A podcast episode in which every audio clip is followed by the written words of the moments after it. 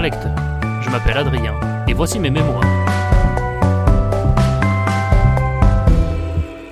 Bienvenue sur ce troisième épisode du podcast des Mémoires d'Adrien, le podcast de toutes les littératures. Et avec mon invité du jour, nous allons parler des rapports entre la littérature et la peinture.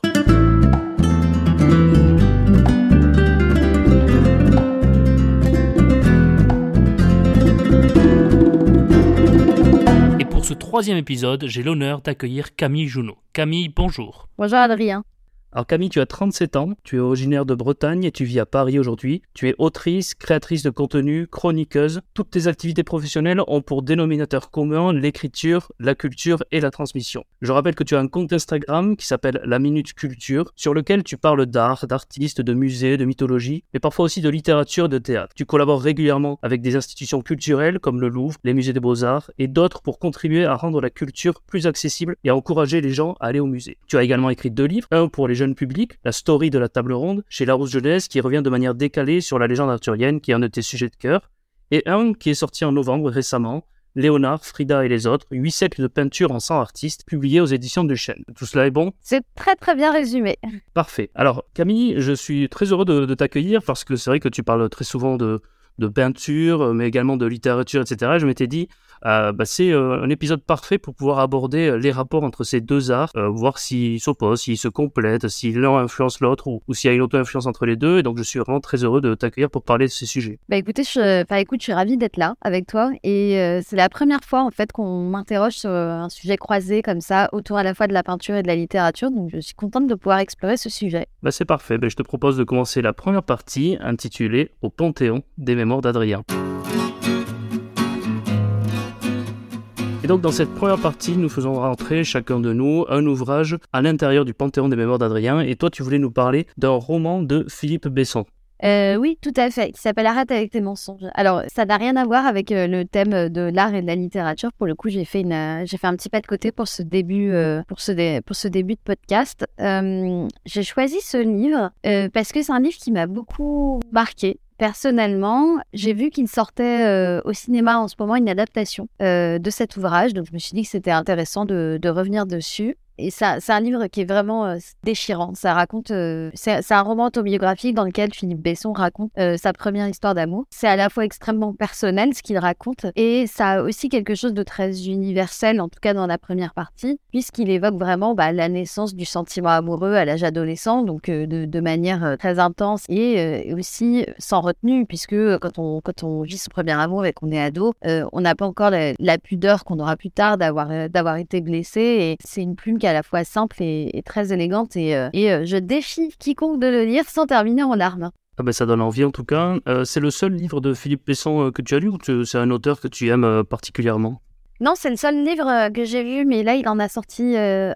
Je crois qu'il est assez productif. C'est un auteur qui sort un livre par an. Donc, et je sais que là, il vient d'en sortir un. J'aimerais bien me replonger dans, dans, le reste de son œuvre. Donc, ce sera sans doute une de mes prochaines lectures. Toi-même, tu le connais? Non, moi je n'ai euh, jamais lu, mais là c'est vrai que le fait que tu en parles et je me suis renseigné euh, sur ce livre en, particulier et puis sur d'autres, ça me donne envie de, le découvrir. Donc ça fait partie des, auteurs contemporains euh, que je n'ai encore jamais essayé. Bah, en tout cas, je te remercie. Je pense que ça va donner envie à de nombreux auditeurs également de, le découvrir. Ta manière d'en parler et les, mots que tu as employés, je pense, vont forcément donner envie parce que quiconque aime la littérature ne peut pas être insensible aux mots déchirants et à la passion que tu avais lorsque tu en parlais. Donc euh, merci beaucoup pour euh, cette présentation. Bah, avec plaisir, je serais curieuse quand tu l'auras lu, que tu me dises ce que tu en penses. Bah avec grand plaisir. Bah, quant à moi, je voulais qu'on parle bah, justement du l'ouvrage que tu viens de sortir, donc Léonard, Frida et les autres. J'en ai parlé récemment dans une vidéo YouTube et ta venue était l'occasion parfaite pour te poser quelques petites questions, euh, si tu le voulais bien. Euh, pourquoi j'ai aimé? Parce que moi, je ne suis pas du tout euh, spécialiste en, histoire de l'art. Et, c'est vrai que ton ouvrage permet de bien contextualiser, à la fois dans le contexte historique, mais dans le contexte de l'histoire de l'art également, des grands maîtres, mais également des peintres un peu moins connus, en tout cas dont on a peu souvent l'occasion d'entendre parler dans ce genre d'ouvrage. on a l'impression, et, c'est vrai que c'est les premières pages qui, qui le laissent penser, d'entrer dans un musée, parce qu'il y a une sorte de porte au tout début, on entre, et puis après on a un plan euh, plutôt type des musées des beaux-arts qu'on a, a souvent l'habitude de rencontrer. Et c'est vrai que gens comme moi, je pense que je ne dois pas être le seul. On est souvent perdu lorsqu'on entre dans de tels musées. Et ton ouvrage est un vrai guide pour entrer dans les musées. Donc lorsque les gens l'auront lu, je pense même qu'ils iront avec ton livre dans les musées. Ça leur permettra de, de mieux se repérer et de bien comprendre toutes les salles qui, qui traverseront. je voulais te demander en, en, première question, pourquoi avais-tu écrit ce livre? Quel était ton projet? Alors en fait, c'est la maison d'édition qui est venue me chercher pour l'écrire. C'est-à-dire que ça faisait très longtemps qu'il voulait euh, euh, écrire une histoire de l'art. Euh, il y, a, des ouvrages de référence hein, sur le sujet. Le plus connu, c'est l'histoire de l'art de Ernst Gombrich, mais qui est un ouvrage qui est un peu daté maintenant parce que la première édition date de, des années 50. La façon dont on écrit l'histoire de l'art, elle a quand même évolué depuis. Donc on, peut aujourd'hui l'aborder différemment. Et je pense que la volonté de l'éditeur, c'était vraiment de renouveler l'idée de cet ouvrage de référence. Et, donc ils sont venus me chercher par Instagram et m'ont proposé de l'écrire en me disant voilà, ça fait longtemps qu'on cherche euh, l'autrice ou l'auteur euh, pour écrire ce livre, on pense que c'est vous. Et en fait, euh, moi j'ai été tout de suite séduite par le projet, intimidée aussi quand même parce que ça n'est pas rien, mais séduite à, l'idée de pouvoir écrire cet ouvrage. Et j'étais très en confiance parce que la maison d'édition, donc c'est les éditions du Chêne, donc c'est une très belle maison d'édition. Et ils sont vraiment arrivés avec, avec une proposition claire et proactive de ce qu'ils voulaient, même si bien sûr derrière ça a laissé place à beaucoup de discussions et beaucoup d'évolutions par rapport au, projet initial. Mais euh, c'est vrai que c'était euh, c'était motivant parce que euh, alors j'ai eu la chance sur Instagram d'être contactée assez régulièrement par des maisons d'édition pour l'écriture d'ouvrages et j'ai beaucoup refusé de propositions. Enfin, les deux que j'ai acceptées, c'est la première celle de l'art jeunesse que tu as citée tout à l'heure et ensuite celle-ci parce qu'il y avait aussi beaucoup de, maisons d'édition pas très scrupuleuses avec plutôt des approches du type euh, ah bah tiens, vous n'auriez pas un manuscrit dans le tiroir ou ah tiens, et si on imprimait vos minutes culture en livre? Donc voilà, des approches un peu euh, toutes faites et un, peu euh, partisanes du moindre effort. Et donc c'est vraiment pour ça que le, projet du chêne m'a séduite. Il y avait vraiment une, orientation très forte. Voilà, donc c'est comme ça que je suis rentrée dans cette aventure et en même temps ça permettait de donner une existence matérielle à, tout le travail que, je fais depuis, depuis des années. Tu l'as rappelé au début de, cette session pour contribuer à rendre la culture plus accessible et encourager les gens à aller au musée. Et c'est vrai que cet ouvrage, euh, c'est à ça qu'il sert. Et, euh, et, tu l'as dit fort justement tout à l'heure, euh, je reçois de temps en temps des, des, des, photos de personnes qui emmènent effectivement mon livre au musée. Donc je suis assez contente parce que de ce côté-là, le, le, but est atteint. Dans, dans ton introduction, tu présentes l'ouvrage comme étant celui vêtu d'une présentation chronothématique. Est-ce que tu peux expliquer euh, ce que cela veut dire à, nos auditeurs et pourquoi ce choix? Un agencement chronothématique, c'est un agencement qui va respecter la chronologie, donc les, artistes par ordre d'apparition dans l'histoire du temps et thématique parce que euh, au-delà de, de, cet euh, agencement chronologique, on les a regroupés par euh, école de peinture, ce qu'on appelle. On a choisi ce. Alors ça a été beaucoup de questions, hein, dans quel ordre on les met. Enfin, ça a vraiment, on a beaucoup réfléchi avec l'éditeur là-dessus, mais dans la mesure où là on raconte quand même huit siècles de peinture et qu'il y a une évolution dans cette peinture qui est à la fois stylistique, philosophique, qui existe au fur et à mesure du temps. La logique veut qu'on les présente dans le dans, dans l'ordre dans lequel ils sont apparus, puisque ces artistes, en fait, se nourrissent les uns les autres. C'est vraiment euh, ce qu'il y a de plus simple quand on veut raconter euh, cette peinture. Alors, en même temps, tu le dis euh, dans ton introduction, c'est pas une histoire de la peinture universelle, mais occidentale. Et tu n'ignores pas pour autant complètement la peinture non occidentale. Est-ce que tu peux nous dire comment et comment tu as réussi à articuler tout ça dans ton ouvrage? Oui, alors ça, ça a été une des grandes questions parce que effectivement, ce qu'on a tendance à appeler aujourd'hui l'histoire de la peinture, c'est effectivement l'histoire occidentale de la peinture qui raconte particulièrement ce qui s'est passé d'abord en Europe et puis ensuite plus tard aux États-Unis, enfin dans tous les pays occidentaux. On, oublie beaucoup de monde finalement. Donc j'avais cette conscience dès le début quand on a commencé ce projet. J'ai dit à, mon éditeur, je veux qu'on inclue dans cette dans ce livre des artistes qui viennent d'autres continents et, euh, qui et des œuvres extra-occidentales. Et euh, au début, j'avais vraiment l'intention d'écrire une histoire de l'art universelle. Euh, alors j'ai dû revenir sur ce projet pour des raisons de concision.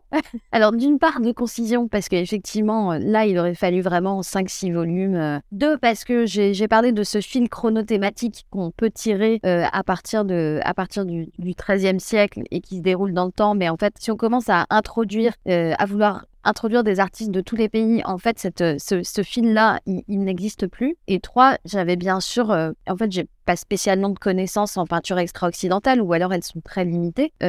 donc, de fait, on a choisi de se recentrer sur la peinture occidentale. Et en même temps, il était important pour moi qu'on ne nie pas qu'il existe d'autres, façons euh, artistiques de s'exprimer.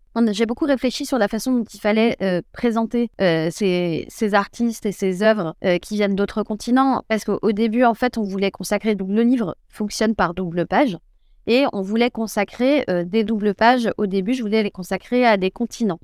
Et en fait, ça n'avait pas de sens de le faire ainsi. Et finalement, j'ai choisi de, bah, de m'appuyer sur ce parcours chronologique qu'on dessine dans le livre euh, pour expliquer qu'à certains moments de l'histoire de l'art, euh, il se passe d'autres choses. Et en fait, ces doubles pages qui parlent d'œuvres extra-occidentales, je les ai appelées pendant ce temps-là.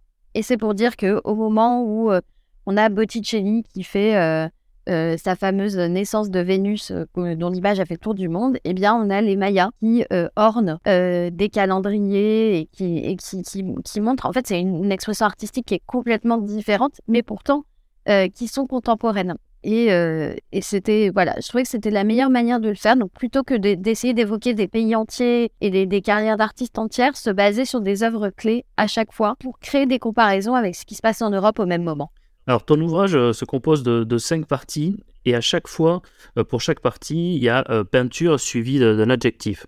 et je voulais revenir spécifiquement sur les, deux premières. J'ai trouvé ça assez intéressant peinture éternelle et peinture triomphante. Et je voulais m'attarder sur la différence que tu fais entre. Enfin, je ne sais pas si c'est vraiment une différence que tu fais entre les deux, c'est pour ça que j'aimerais bien avoir tes, tes précisions tu dis que dans la peinture triomphante, donc euh, c'est de Caravage à Charles Lebrun, euh, la peinture devient un outil de communication prisé des puissances religieuses et politiques. Et je voulais savoir si c'était euh, une caractéristique spécifique à cette époque. Avant cette peinture triomphante, est-ce qu'elle n'était pas déjà un outil de communication de, ces puissances? Et si c'était le cas, est-ce que ça a changé du coup à ce moment-là qui fait que, ça se justifie de les mettre dans une deuxième partie?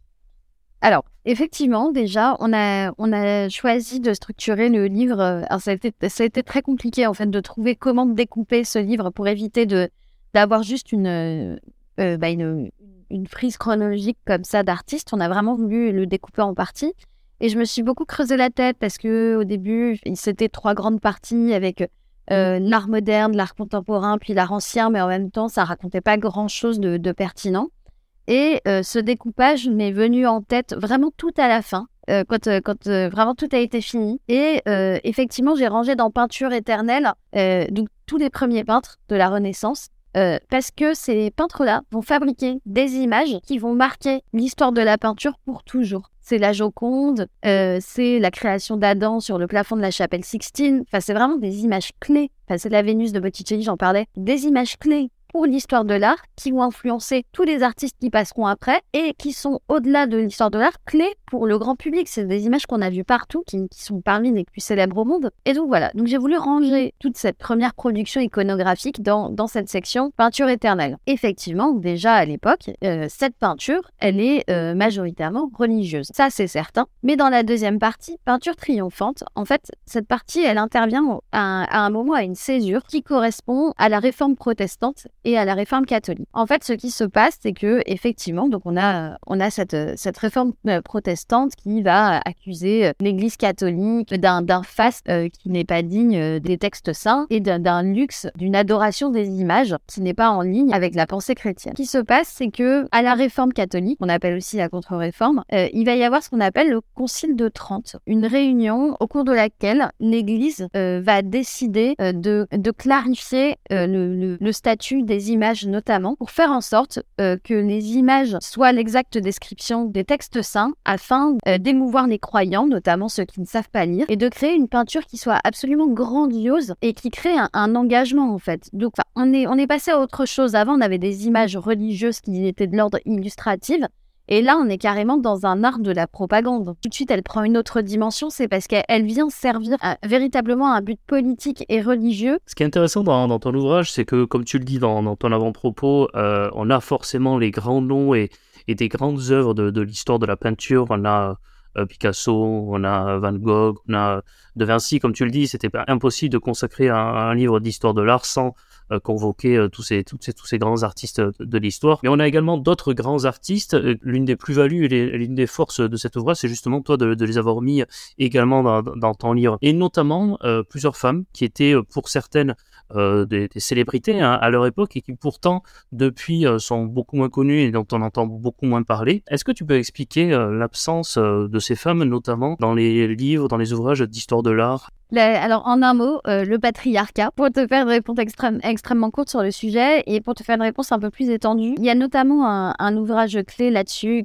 qui, s'appelle euh, Pourquoi n'y a-t-il pas eu euh, de grandes femmes artistes? Qui est un essai féministe qui a été écrit par une historienne de l'art qui s'appelle Linda Nochlin dans les années 70. Et en fait, elle questionne en fait cette absence des femmes dans l'histoire de l'art. Et alors, effectivement, il y a le fait que les critiques d'art où les, commentateurs de l'art tout au long de l'histoire vont avoir tendance à évincer les femmes euh, parce qu'elles sont femmes et que euh, on va considérer que c'est une peinture qui n'est pas au niveau, pas suffisamment bien, mais comme, comme on le voit euh, dans plein de domaines, dans le, et même encore aujourd'hui dans le sport, dans la politique, il y a toujours quand même cette tendance à vouloir diminuer que sont les femmes. Et donc ça, évidemment, ça existe. Mais avant qu'on en arrive là, il y a de façon structurelle et systémique des choses qui expliquent que finalement les artistes femmes soient moins connus. Déjà parce qu'elles sont moins présentes euh, dans l'histoire de l'art, parce que de base, les femmes avaient moins accès à l'éducation artistique de manière professionnelle que les hommes. Euh, toute cette première explication qui est que euh, pour les femmes, ça pouvait être de l'ordre du loisir, mais qu'elles ne pouvaient pas en faire une profession, dans le sens où elles dépendaient d'un mari, et que finalement c'est le mari qui devait ramener l'argent à la maison, et que finalement une, une femme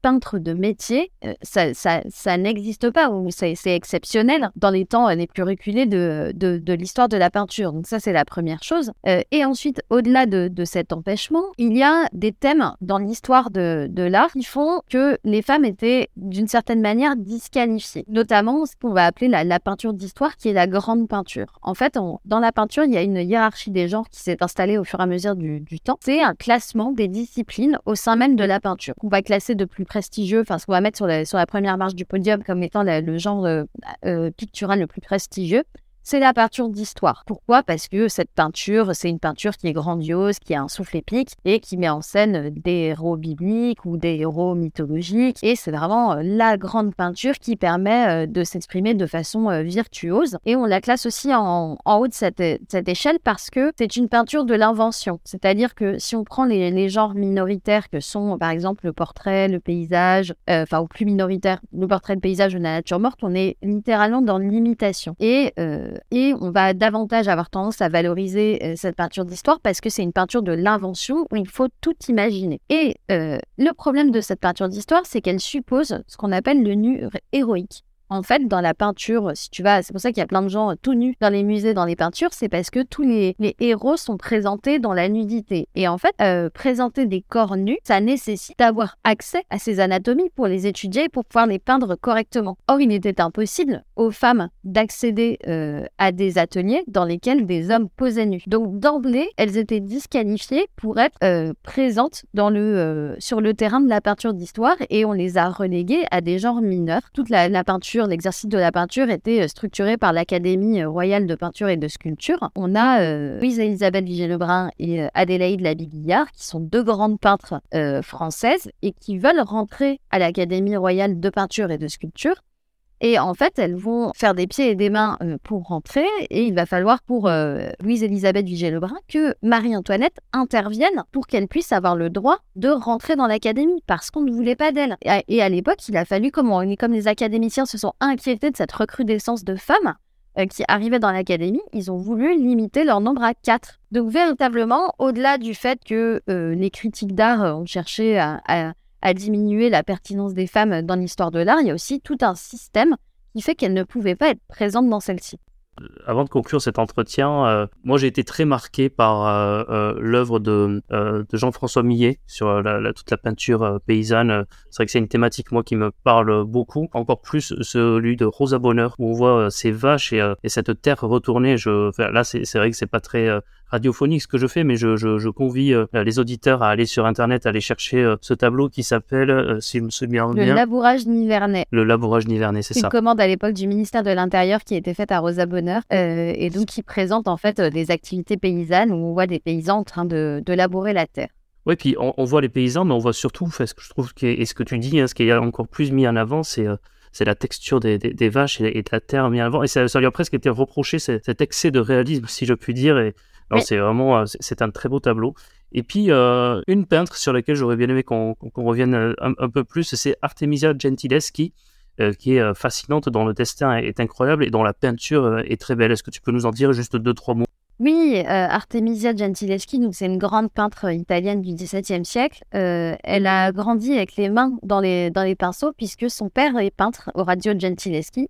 Et euh, bon, à la base, euh, Orazio, il n'a pas du tout décidé de former sa fille à la peinture. hein. Il est, euh, enfin, sa femme est décédée. euh, Artemisia, c'est la plus grande de ses enfants, donc elle va plutôt s'occuper de la famille et, et assez vite faire la maman alors qu'elle a à peine 12 ans. La, la raison pour laquelle Artemisia apprend la peinture auprès de son père, ça, ça reste un mystère, ça n'a été documenté nulle part, mais il se trouve qu'à un moment, il finit par lui enseigner la peinture. Et ce qui est très intéressant, ça résonne avec ce que je disais juste avant, c'est qu'en fait, Artemisia, elle va apprendre la peinture dans un atelier d'hommes, et donc elle va apprendre la peinture d'histoire. Et ça va faire partie de ces premières grandes peintres femmes professionnelles qui vont peindre euh, des, scènes, des scènes historiques. Elle met en avant euh, de, nombreuses héroïnes dans ses peintures. Alors il y a- un peu de raison à cela. Euh, d'un côté, c'est que euh, très jeune, elle a été victime bah, dans l'atelier euh, de son père d'un viol euh, par l'un des associés de son père, euh, Agostino Tassi. Ça, ça va marquer sa vie de femme et ça va la, la conduire à être euh, euh, d'autant plus euh, forte et d'autant plus indépendante parce que à l'époque, en plus, elle subira une grande injustice, c'est qu'il y aura un procès. Son père va intenter un procès à son ancien, à son ancien associé, mais ce procès, au cours de celui-ci, on va la torturer en fait pour vérifier si elle dit bien la vérité. Donc euh, oui, on est, on est vraiment dans une, euh, dans, dans une autre euh, vision de, de la justice où en fait on, torture la victime pour vérifier si elle est bien victime. On, va lui broyer les doigts avec des lacets. Enfin, c'est, elle, elle vit vraiment une épreuve qui est extrêmement compliquée. Donc je pense qu'elle elle tire de cela une force, une rage de, de peindre et d'indépendance qu'elle va garder toute sa vie. Et à côté de ça, cette production aussi très féminine où elle met en avant beaucoup d'héroïnes, c'est aussi parce que Artemisia Gentileschi, c'est une femme d'affaires. Et elle sait très bien que ces, ces héroïnes un peu euh, langoureuses, même si elles sont bibliques, euh, c'est c'est des madeleines en pleine repentance euh, qui sont encore dans, dans l'espèce de sensualité de leur ancienne vie, mais qui en même temps découvrent la sainteté. Et, et ça, en fait, c'est c'est des, c'est des peintures qui se vendent très très bien. Donc elle est à la fois marquée par son histoire personnelle et en même temps, c'est vraiment une businesswoman euh, qui va faire euh, son chemin euh, parmi les hommes toute sa vie et elle aura en fin de carrière un atelier florissant à Naples notamment. bah, Merci Camille, et merci d'avoir répondu ainsi à- à- à toutes mes questions. Avec plaisir. Je te propose que nous concluions cette première partie, mais avant d'arriver à la deuxième partie, on a maintenant cette rubrique que tous les auditeurs connaissent, la rubrique du mur d'Adrien. Donc sur le mur d'Adrien, on a trois inscriptions. Alors Veni, Vidi et Vici. Et je te propose d'en choisir une des trois et derrière se cache un questionnaire surprise. Bah, J'ai vaincu. Alors, on connaît tous donc le questionnaire de Proust. Tu vas avoir droit au questionnaire des mémoires d'Adrien. Frère. deux propositions euh, très courtes. Donc tu, dois- tu n'as droit de, de répondre euh, sans argumentation. Donc euh, tu es prête, on peut commencer? D'accord, donc en fait, je, je, juste, je réponds, mais je, je justifie pas mes réponses. C'est ça? Exactement, Ok. c'est ça. Allez, on est, euh, je suis prête. C'est parti. Corneille ou Molière Molière. Liseuse électronique ou livre papier Oh, livre papier. Zola ou Hugo Zola. Bande dessinée ou manga Bande dessinée. Note sur carnet ou note sur le livre Euh, note sur radio. Tolstoï ou Dostoevsky Tolstoy. Lecture en musique ou lecture en silence Silence. Et enfin, lecture du soir ou lecture du matin Soir. Euh, C'est parfait, merci. Allez, je te propose à présent que nous entamions la seconde partie, la partie au procès des mémoires d'Adrien. Et donc dans cette deuxième partie, euh, on va s'interroger sur les rapports qu'il y a entre la peinture et la littérature. Euh, moi j'ai pu lire que dans l'histoire, euh, et notamment tout à l'heure tu parlais euh, des, euh, pouvoirs euh, politiques et religieux, on va dire que notamment la religion avait utilisé euh, la peinture parce que une grande partie de la population étant illettrée, ça permettait de faire passer le même message que la littérature pour certains, mais par la peinture. Donc dès les origines, on va dire qu'il y avait une sorte de, de, proximité entre les deux. Et puis on va voir dans, dans, dans l'histoire qui a suivi ensuite qu'il y a de grandes influences entre les deux et, et des ponts euh, très poreux entre, entre les deux arts. Oui, oui, oui, c'est, c'est, je pense que c'est pas anodin en fait que euh, j'aime à la fois lire et j'aime à la fois beaucoup être dans les musées. Et d'ailleurs, je suis venue à la peinture par les livres. Ça a été vraiment mon chemin parce que je n'ai pas forcément grandi dans un milieu où on allait beaucoup au musée, on y allait même très très rarement. Et en fait, c'est, c'est grâce aux livres que je me suis intéressée à ces questions et notamment grâce à la mythologie. Une de mes premières lectures d'enfance, c'était euh, euh, les légendes du monde grec et barbare de Laura Orvieto, qui raconte euh, notamment euh, la guerre de Troie. C'est à partir de, de, ces, de, cette, de cet intérêt pour la lecture et pour la mythologie notamment que je suis arrivée dans, dans, vers, les, vers la peinture. Donc c'est effectivement très très complémentaire. D'accord. on s'était dit avant, ça pouvait être intéressant parce que c'est vrai qu'aujourd'hui, depuis que le livre de poche est apparu, on a donc des couvertures. Et il arrive que des éditeurs euh, choisissent des œuvres d'art, des chefs-d'œuvre de la, de la peinture pour ouvrir euh, ces livres de poche. Parfois, ça se justifie pas du tout. Parfois, on ne comprend pas forcément pourquoi euh, le choix est fait. Et puis, parfois, au contraire, ça dit quelque chose du rapport entre la peinture et la littérature et ça dit quelque chose du pourquoi ce choix. Et c'est assez intéressant. Par exemple, moi, je voulais parler du tableau de Jean Fouquet. qui s'intitule La Madone entourée de sérabins et de chérubins et qui a été euh, choisi pour être la couverture du livre de Jean-Christophe Ruffin, euh, qui s'appelle Le Grand Cœur, et qui est la biographie plutôt, et pas de Agnès Sorel qui est représentée sur ce tableau, mais qui est la biographie euh, romanesque de Jacques Coeur, qui était financier du, roi, de Charles VII, et qui était ami d'Agnès Sorel. Mais en, voyant cette couverture, on se dit, tiens, ça va parler d'Agnès Sorel, alors que non, le cœur du livre, c'est Jacques Coeur.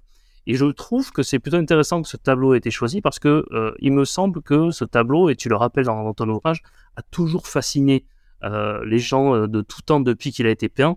Et pourquoi il est fascinant, ça serait intéressant que tu puisses nous, en dire quelques mots. Et donc finalement, c'est pas anodin et c'est pas juste commercial que ce tableau ait été choisi pour, euh, orner cette couverture, mais c'est parce que il continue de fasciner et on sait que en, le mettant en couverture, ça va forcément attirer le, regard des gens. Oui, alors c'est un, tableau qui est effectivement tout à fait fascinant, déjà parce qu'il y a une contradiction très très forte entre le sujet religieux et la sensualité assez froide, assez glacée de, cette euh, Vierge Marie, qui effectivement est incarnée par la maîtresse du roi. Euh, elle a aussi dans les couleurs quelque chose de, tout à fait saisissant, euh, puisqu'on a des couleurs qui sont très fraîches, des, rouges et des bleus très intenses. Je l'ai vu en vrai, ce tableau, il y a quelques mois, il est exposé au KMSK à Anvers, et il a cette intensité de couleurs qui est absolument incroyable. Euh, et même avec ce blanc de, euh, de craie qui, contraste avec ces couleurs très très vives. Et c'est véritablement saisissant. Et ce qui est intéressant, c'est que c'est, oui, et cette peinture, elle est parfaitement conservée et qu'on a un témoignage de Louis XIII à son époque qui dira de ce tableau, euh, c'est, il a l'air tout frais fait. Et avant lui, Henri IV va vouloir l'acheter. Enfin, donc c'est vraiment un, une peinture qui a fasciné euh, même les plus grands monarques. Et elle a à la fois quelque chose de très chaleureux et de très froid. Après, il y a, un magnétisme que, parfois on n'explique pas. C'est-à-dire que si on essayait, et ça c'est un peu la magie de la peinture, de pourquoi, euh, ben, de la même façon, pourquoi est-ce que la Joconde est si iconique il y a, des ingrédients, oui, c'est très bien peint, euh, c'est troublant euh, de réalisme, euh, c'est très difficile à dater parce qu'il y a quelque chose de quasiment futuriste dans, le, dans, dans, les formes. Il y a les, couleurs qui sont absolument splendides. Donc, on a, on a une liste en fait d'ingrédients, mais peut-être que si on essayait de, de, reprendre ces ingrédients pour faire une autre peinture avec, peut-être que ça ne marcherait pas. Elle a un magnétisme qui est évident. On ne peut pas complètement l'expliquer. Et puis il y avait une autre, euh, une autre couverture que je voulais évoquer avec toi euh, et, qui, et, qui, me surprend aussi, c'est celle euh, des Fleurs du Mal, illustrée par un détail de sommeil de Courbet. Moi, je la trouve euh, très audacieuse, cette couverture, parce que euh, je pense qu'elle fait référence aux poèmes de Baudelaire qui se rapportent euh, à Lesbos et qui ont été écartés des premières éditions des, Fleurs du Mal parce qu'elles étaient trop scandaleuses. C'est un, choix d'éditeur, bah oui, très, audacieux, en fait, finalement, que de reprendre le détail d'une peinture qui évoque deux femmes nues qui dorment ensemble, donc qui sont peut-être engagées dans une relation lesbienne. Et c'est intéressant, en fait, d'avoir fait ce choix-là qui pointe du doigt euh, le caractère sulfureux des, textes qui ont été écartés. Et au-delà de ça, euh, je trouve que c'est intéressant parce que euh, il y a dans, la poésie de Baudelaire une sensualité évidente qui s'exprime, alors effectivement, soit parfois par les descriptions de corps de femmes ou d'ambiances très érotiques, mais aussi par les parfums, tout ça, enfin par la chaleur du soleil, par les sons. Là, j'ai en tête, j'ai le balcon, j'ai Moesta et Terrabunda, ou j'ai Harmonie Histoire, donc des poèmes qui, qui, parlent de tout ça, de synesthésie sensuelle. Et, et c'est un, un, joli choix, en fait, d'avoir mis en couverture cette sensualité au travers de, de cette peinture. Oui, c'est vrai. Et puis on, en reparlera tout à l'heure, mais Baudelaire était un grand amateur d'art et euh, il a été influencé par euh, ah. d'autres peintres. Donc on, en reparlera juste après. Et peut-être évoquer également euh, une couverture de L'étranger d'Albert Camus, ce, grand chef-d'œuvre de la littérature que moi j'aime beaucoup. Et un éditeur avait choisi Figure au bord de mer de Nicolas de Stel. Et c'est vrai que je l'ai beaucoup regardé cette couverture, parce que tu me l'as envoyé pour préparer cette émission. Et j'ai trouvé ça très particulier là aussi. Mais peut-être que justement là, on est dans, dans l'absurde, je sais pas comment trop l'interpréter. Voilà.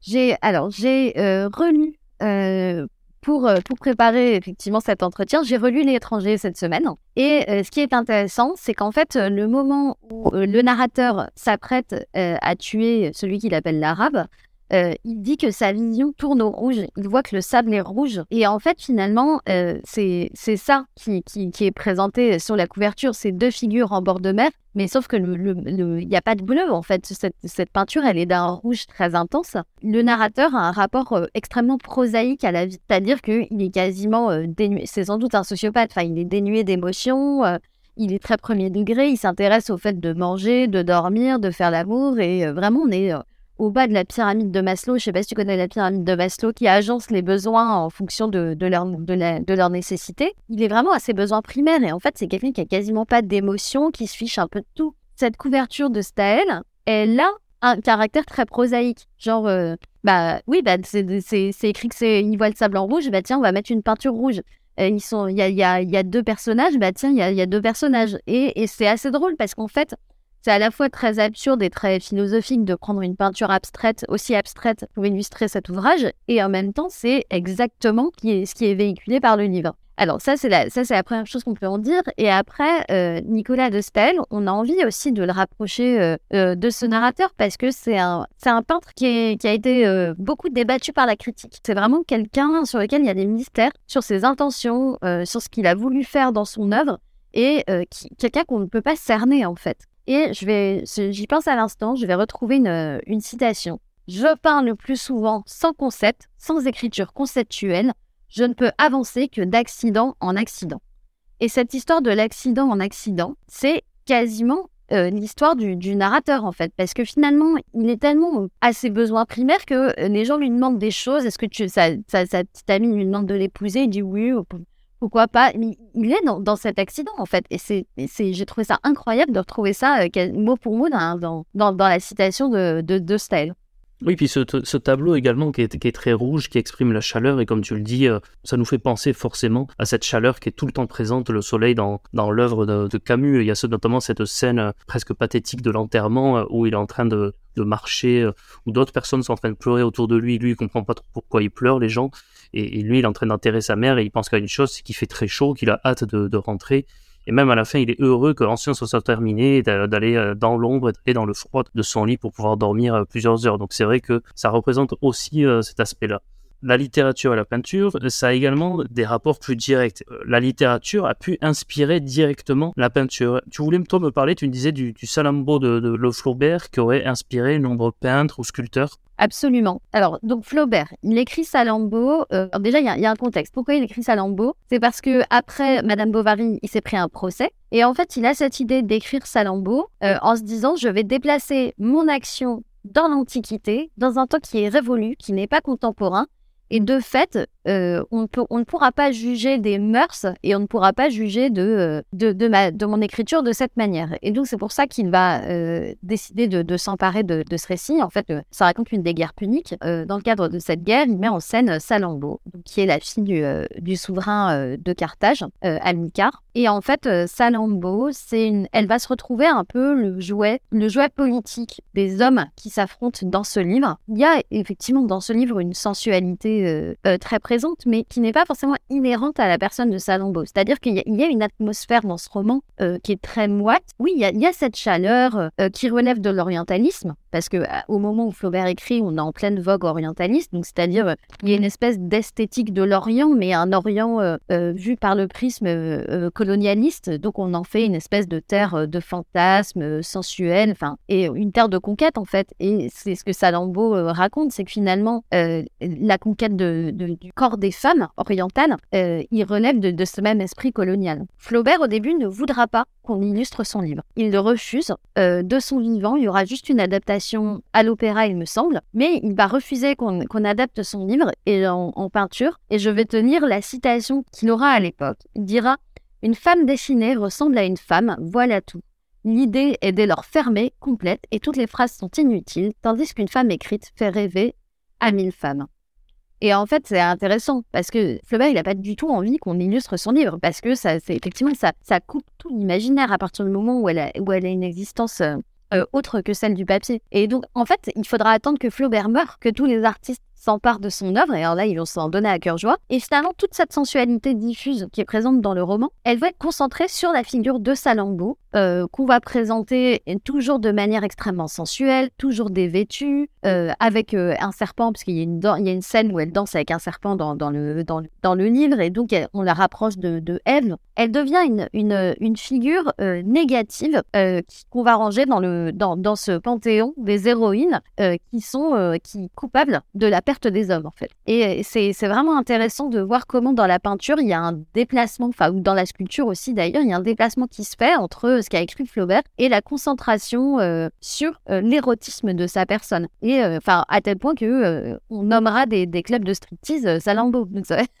Tout d'un coup, elle va devenir un, un concentré de sexe malgré elle finalement. Oui, d'ailleurs, aujourd'hui, certains historiens remettent en cause l'œuvre de Flaubert, enfin, en tout cas, pointent du doigt de le fait que l'œuvre de Flaubert, Salambo, a permis euh, de véhiculer une image pas forcément euh, exacte de ce qu'était Carthage. Je pense à, un livre de Khaled Meliti qui est paru euh, l'an dernier, je crois, chez Perrin et qui vient de sortir dans la collection Tempus, l'édition de poche d'édition Perrin et qui est très intéressant sur ça et, qui notamment parle de, Salambo. Mais c'est intéressant et je pense que ça y a joué aussi la manière dont ensuite les, peintres et les sculpteurs se sont emparés du, roman de Flaubert. Ça a dû également contribuer à cela.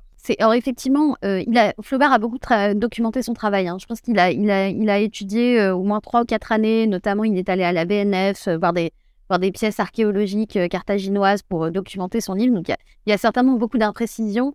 Et à la fois, il y, a, un vrai travail de recherche qui est fait en amont. Mais c'est vrai qu'il décrit une société horriblement violente dans ce livre. Mais je suis persuadée, quand tu le lis, que George Martin s'en est inspiré à certains endroits pour Game of Thrones c'est sûr. Il y a des scènes, euh, notamment la, la, je vais pas spoiler le livre, mais la scène finale, elle fait littéralement référence à une scène qui est présente dans Game of Thrones et qui a fait le, tour d'internet. Et, euh, et c'est vrai que quand on lit Salambo, moi j'étais saisie par la violence du roman. Finalement, il y a, y a plein de, littérature contemporaine qui peuvent aller se rhabiller.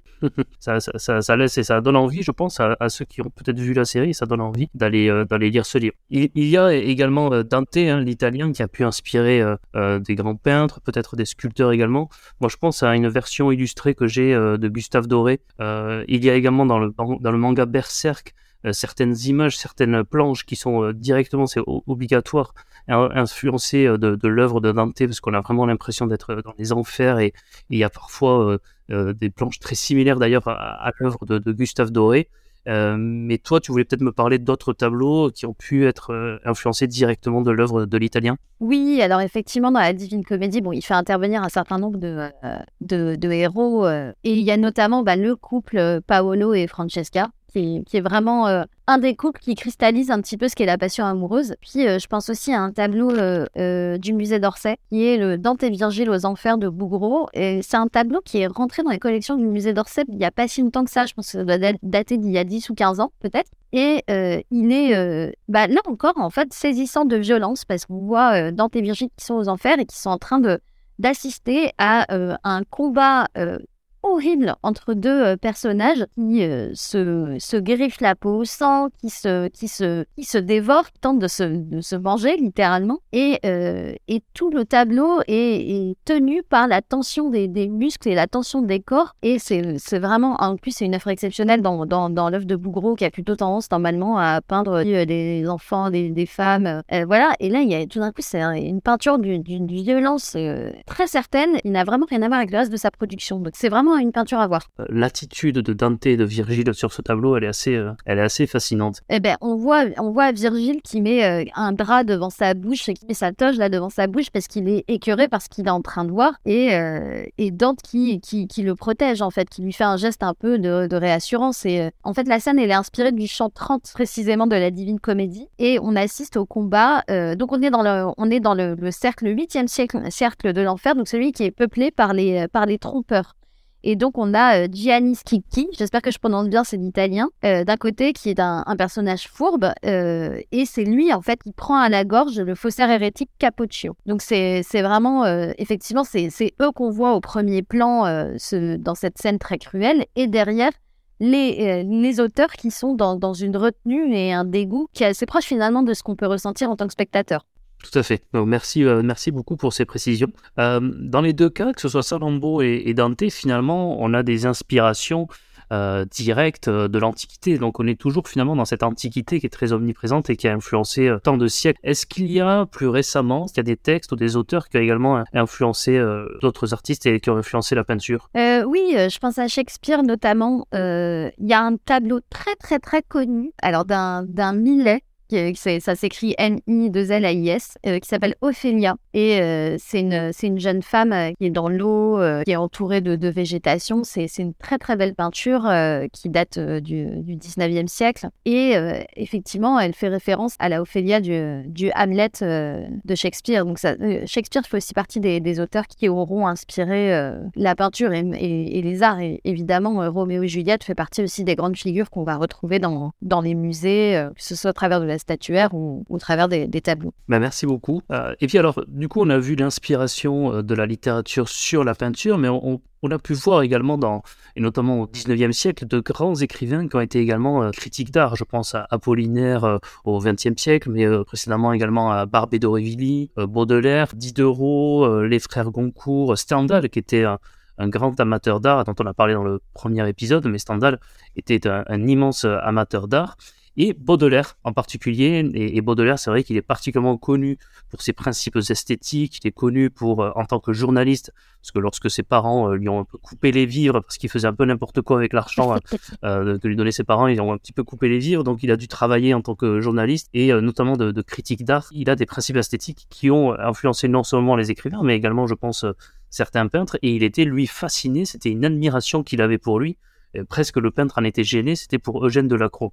Euh, et on ne connaît pas trop les rapports qu'il y avait entre les deux, mais on sait que Baudelaire a écrit euh, des articles très dithyrambiques pour Eugène Delacroix, qui lui le trouvait un peu bizarre. Baudelaire, il le trouvait assez étrange, donc ils n'étaient pas forcément très proches. D'ailleurs, lorsqu'il avait fait euh, l'ouverture et la présentation de, ses œuvres en 1861, il avait invité plusieurs journalistes, plusieurs critiques, etc. Il n'avait même pas invité Baudelaire, qui pourtant lui a fait un article euh, très élogieux. Et euh, on a retrouvé récemment, je crois, une lettre de Delacroix remerciant Baudelaire pour cet article élogieux parce qu'il aurait compris lui seul et peu l'aurait compris à ce point, les principes qui guident son œuvre à, lui de la croix, c'est-à-dire qu'il n'est pas obstrué par les lignes, par les contours. Baudelaire voit bien plus que ça, il est, Baudelaire voit les couleurs avant de voir euh, les formes. Et ça, c'est l'œuvre de Delacroix, et, Delacroix était impressionné par la capacité euh, qu'avait Baudelaire à, comprendre euh, son œuvre. Delacroix, qui a donc influencé Baudelaire et on retrouve parfois dans les principes dans oui dans les principes de, de, ces, de ces tableaux ce qui va guider tu en parlais tout à l'heure l'œuvre l'œuvre poétique de, de, Baudelaire. Je, cite peut-être, euh, je, cite Baudelaire parlant de Delacroix dans Curiosité esthétique, qui est un immense texte. Il dit Un bon dessin n'est pas une ligne dure, cruelle, despotique, immobile, enfermant une figure comme une camisole de force. Le dessin doit être comme la nature, vivant et agité. Et puis il dit également Il a au moins cet immense mérite d'être une protestation perpétuelle et efficace contre la barbare invasion de la ligne droite, cette ligne tragique et systématique dont actuellement les ravages sont déjà immenses dans la peinture et dans la sculpture. Et on a l'impression presque qu'il parle de sa future poésie, lui qui a réussi a s'affranchi de la forme très académique des, Alexandrins et qui a réussi à, du coup, oui, supprimer, effacer ses contours comme Delacroix avait réussi à le faire dans, ses peintures.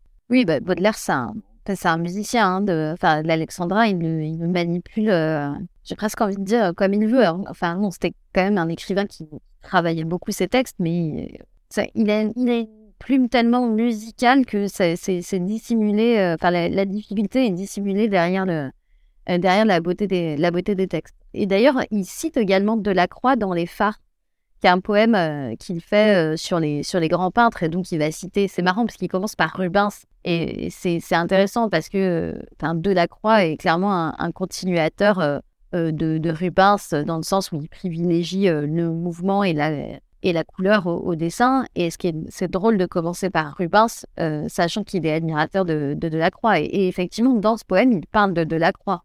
Delacroix, lac de sang hanté des mauvais anges, ombragé par un bois de sapin toujours vert ou sous un ciel chagrin, des fanfares étranges passent comme un soupir étouffé de Weber. Et euh, bon, il, en parle, il en parle très longuement, mais effectivement, ça, fait ça faisait partie de, euh, de ces références. Et, euh, et, je reviens sur Courbet tout à l'heure parce que j'ai effectivement une des connexions supplémentaires qui lie les deux et qui peuvent aussi expliquer pourquoi, pourquoi on retrouve Courbet sur la couverture des Fleurs du Mal. C'est que dans l'atelier de Courbet, qui est également au musée d'Orsay, c'est une gigantesque peinture où on voit le peintre proche d'une muse inspiratrice et autour de lui, il y a son entourage. Et dans cette peinture, effectivement, il a peint Baudelaire. Donc, on retrouve, euh, on retrouve effectivement le, lien entre les deux qui est assez fort et, qui, euh, de manière plus symbolique, bah, relie la peinture et la littérature. Et puis peut-être pour terminer sur, euh, sur l'influence de la peinture sur la littérature, on a ce tableau de Eugène Delacroix, toujours lui, La liberté guidant le peuple, tu en parles également dans ton ouvrage. et ce personnage de Gavroche, fait, ce personnage, justement, tu vois, le lapsus est, révélateur. J'ai fait un peu le, test autour de moi et c'est vrai que les gens pensent que Eugène Delacroix s'est inspiré du livre de Victor Hugo et qu'il a peint euh, Gavroche, alors qu'en fait euh, le, livre n'était pas encore paru au moment euh, de la peinture de Delacroix. Donc on suppose et on se dit que Victor Hugo s'est inspiré de ce tableau, mais c'est fortement possible tant le personnage de Gavroche tel qu'il est décrit dans le roman ressemble à, ce jeune homme qui est à côté de cette femme et avec ses, deux pistolets.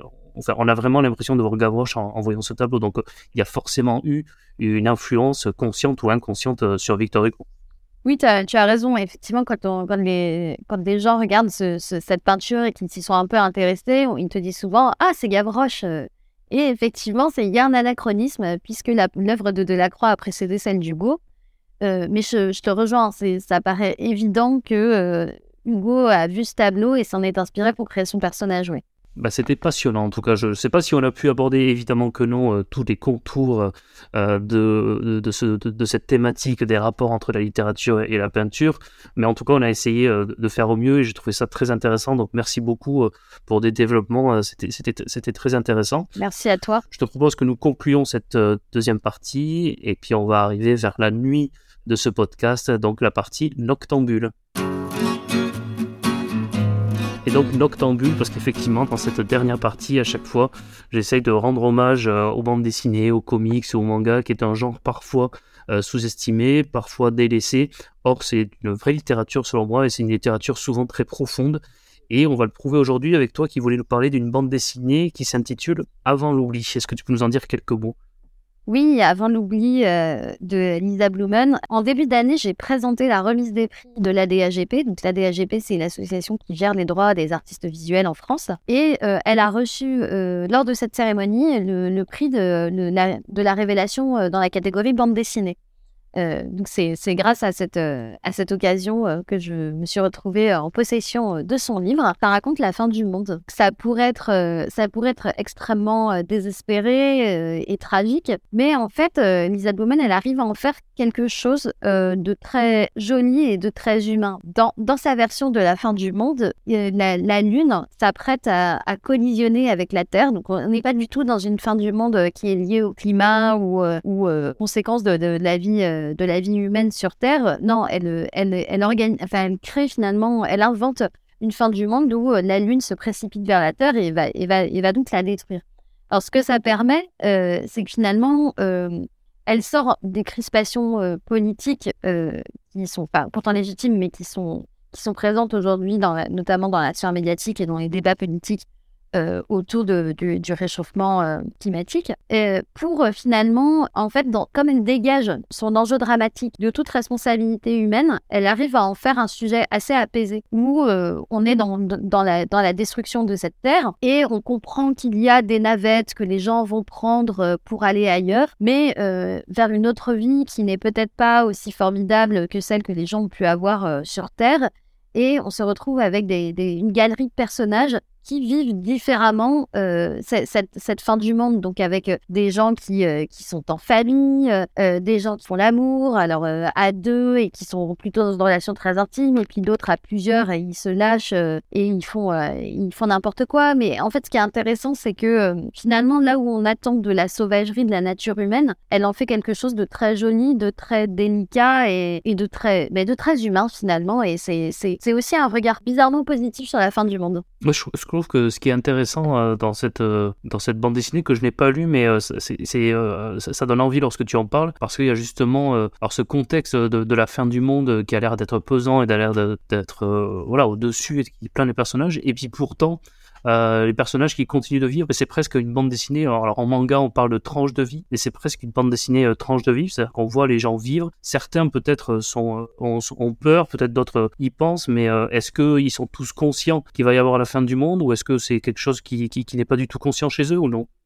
Alors, ce qui est intéressant, c'est qu'effectivement, elle montre là différents, euh, différents caractères. Et il y a, euh, bah, chez une personne du déni, euh, quelqu'un qui refuse en fait de quitter son commerce, donc une jeune femme qui a, un supermarché, elle refuse de, fermer son supermarché et elle continue de l'ouvrir et de, vendre des choses, sauf qu'en fait, elle n'a rien à vendre. Et que à la fin, on vient la chercher, on dit Madame, ne, pouvez pas rester là, il faut, prendre la navette, sinon vous allez mourir. Et elle est là, elle dit, et, et, en fait, elle, elle part dans une rage complètement folle et elle crie Non, mais tout va va bien, tout va bien. Donc il y, a effectivement des, des, personnages qui sont dans ce déni et au contraire d'autres euh, qui, voudront pas partir et qui vont rester là et qui vont mourir à cet endroit. Et il y, a un personnage qui est extrêmement touchant, euh, c'est une femme enceinte. Elle, enfin, se retrouve dans un contexte particulier qui est celui de, bah, de se dire qu'elle va devoir euh, mettre au monde un enfant dans un monde qui n'a pas d'avenir. Et c'est véritablement touchant. Et ce qui est intéressant, c'est qu'elle va se recueillir au musée d'ailleurs, où elle rencontre une, une conservatrice qui, elle, est en charge de, de sélectionner huit peintures pour l'humanité. Et, c'est intéressant. Et d'ailleurs, je me suis posé la question, je n'ai pas encore de réponse à ça. J'essaierai de faire une liste de s'il n'en restait que huit, euh, lesquelles je prendrais. Bah, c'est une très bonne question. c'est une très bonne question. Et, c'est vrai que c'est une bande dessinée qui a l'air vraiment intéressante.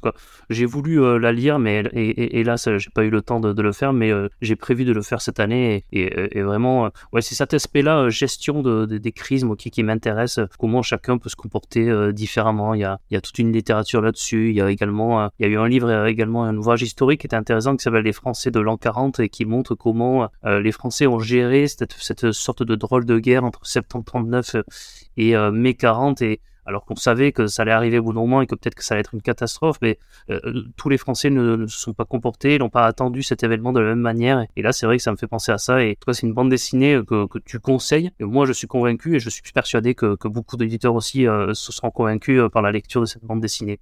Moi, je voulais parler d'un manga. Ça s'appelle euh, Arte et c'est écrit par Kei Okubo. Et Arte, c'est une jeune fille de la Renaissance euh, italienne, justement, et c'est faire un peu le lien avec euh, la thématique de ton ouvrage. C'est une jeune fille qui adore la peinture, qui adore le dessin, qui veut gagner sa vie par la peinture, qui veut acquérir sa dignité par la peinture. Son père était très intéressé par sa passion, donc il lui payait plein de, feuilles de dessin, des pinceaux, il, lui achetait plein de choses, sauf que son père décède et sa mère, elle, est beaucoup moins enthousiasmée par la passion de sa fille. Elle, elle veut absolument qu'elle se marie. Et elle lui dit, tu vas pas être peintre, c'est n'importe quoi. Euh, t'es pas faite pour ça. Et donc, on est en fait dans ce dont tu parlais tout à l'heure, dans ce contexte de la Renaissance euh, très misogyne, euh, avec une fille qui, qui n'est pas faite pour peindre, qui n'est pas faite pour être peintre, et elle, elle veut absolument se battre. Elle, c'est sa grande passion. En plus, c'est une fille de l'aristocratie, donc les peintres étaient plutôt des gens plutôt modestes. Donc en plus, euh, en tout cas dans ce manga, je ne sais pas si c'est réaliste ou pas, mais en plus d'être une aristocrate et donc de venir de, la haute euh, société euh, italienne, elle est une fille, donc elle a le, double défaut pour les peintres qu'elle essaye de rejoindre. donc j'ai bien aimé le concept. Après, je trouve que faudrait voir la suite. J'ai lu que le tome 1, il y a je crois 17 tomes qui sont sortis. Pour l'instant, je trouve un peu simple dans le développement des personnages et des caractères. Donc, euh, faut voir si ça se si ça se complexifie et si ça devient plus profond par la suite. Euh, mais la thématique est intéressante, le concept aussi. À voir si ça devient euh, plus intéressant ou si ça devient un peu trop enfantin. Voilà, j'ai trouvé parfois un peu un peu enfantin dans le développement des, des personnages. Et puis le côté euh, misogyne qui est presque, je dirais pas exagéré, mais qui est, qui est presque présent à chaque page. Alors qu'on comprend l'idée, on n'a pas besoin de, de, le voir à chaque fois. Mais même lorsqu'elle va acheter du blé, on lui dit mais tu es une fille, tu vas pas réussir à apporter tout ça. Enfin, parfois ça devient trop, mais ça c'est le côté manga qui est parfois un peu dans, l'exagération et que j'aime aussi hein, dans le manga. Mais, mais il, est, il est possible que euh, les, que les, femmes de, de, cette époque aient, vécu euh, en fait cette misogynie au quotidien. Et d'ailleurs, quand tu es une femme aujourd'hui, tu la vis encore au quotidien de toute manière. Alors, effectivement, elle n'est pas exprimée de cette manière de genre non, t'es une femme et tu peux pas porter les courses. Mais euh, effectivement, c'est peut-être narrativement, c'est peut-être ennuyeux pour un lecteur d'être confronté à ça, mais je suis pas sûre que ce soit si éloigné, éloigné que ça de la réalité. Non, non, je suis d'accord avec toi. Mais je veux dire, c'est la manière dont c'est traité qui est euh, du coup euh, pas lourde, mais qui est à la fin qui éloigne un peu du message de base, alors qu'en fait le message il est très clair et on l'a très bien compris par euh, le synopsis et il est présent évidemment dans, dans le livre. Donc à voir pour la suite, je, peut-être que j'en reparlerai sur mes réseaux si je continue euh, euh, l'œuvre, mais en tout cas c'est un, manga que je conseille parce qu'il y a peu de mangas sur l'époque de la Renaissance. Et là en tout cas les dessins sont jolis, la, ville est, bien dessinée, quelques mangas sur la peinture mais très peu aussi. Et ça fait partie des, grands classiques, il est très connu, ce manga Arte, donc voilà, je poursuivrai quand même la lecture et puis avoir mon avis pour la suite. Bah écoute, euh, curieuse, euh, curieuse de la lire. J'essaierai, je te dirai ce que j'en ai pensé. Ah bah avec grand plaisir. Bah, en tout cas, voilà, on arrive à la fin de cette émission. Ça a été un vrai plaisir de t'accueillir. Ça, a été un vrai plaisir d'avoir ces échanges avec toi. Bah, le plaisir était partagé. Merci beaucoup de m'avoir invité. Je te remercie encore une fois, Camille. En attendant, prenez soin de vous, lisez des livres et puis à très bientôt pour un nouveau chapitre des Mémoires d'Adrien.